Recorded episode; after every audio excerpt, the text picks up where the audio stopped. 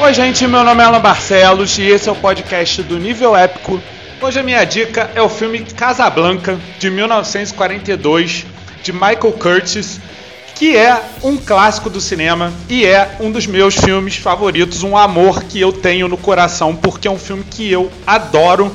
É um filme que ainda que tenha uma cara de história de espionagem durante a Segunda Guerra Mundial, ele lá no fundo é muito mais uma história sobre um amor impossível. E é do tipo de filme que deixa o seu coração quentinho, apesar de todo o drama e toda a intensidade e toda a intriga que existe por trás da história. Eu já assisti ao filme algumas vezes e é um filme pelo qual eu sou perdidamente apaixonado. Eu adoro Casablanca, eu adoro Ingrid Bergman e eu adoro Humphrey Bogart e eu adoro todo o envolvimento que eles criam ao redor da história. E eu sempre que posso eu reassisto. Eu tenho um carinho muito grande pela história do Rick Blaine, um exilado que administra uma famosa casa noturna no Marrocos e vive sob a política de não se envolver com ninguém, justamente por causa de um amor perdido do passado.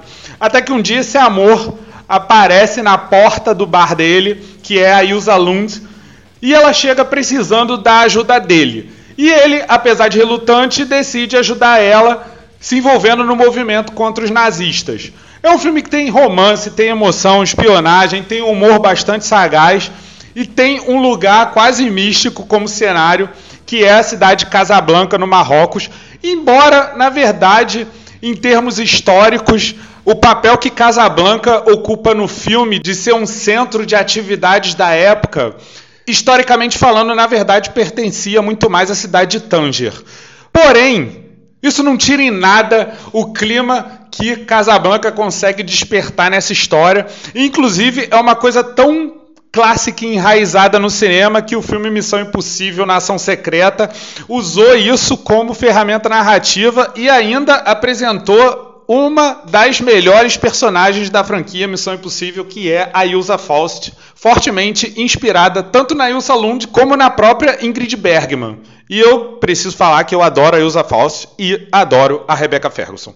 E é esse tipo de magia que existe em Casablanca que fortalece ainda mais a magia que existe na história de amor desse casal que se encontra depois de muito tempo, mas não pode ficar junto.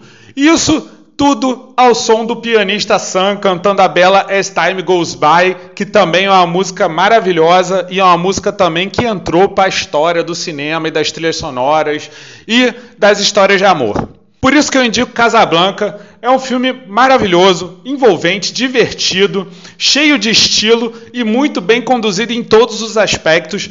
Não é à toa que se tornou um grande marco na história do cinema. É um dos meus filmes favoritos. Tá ali do ladinho de Sete Samurais e algumas outras grandes obras do cinema.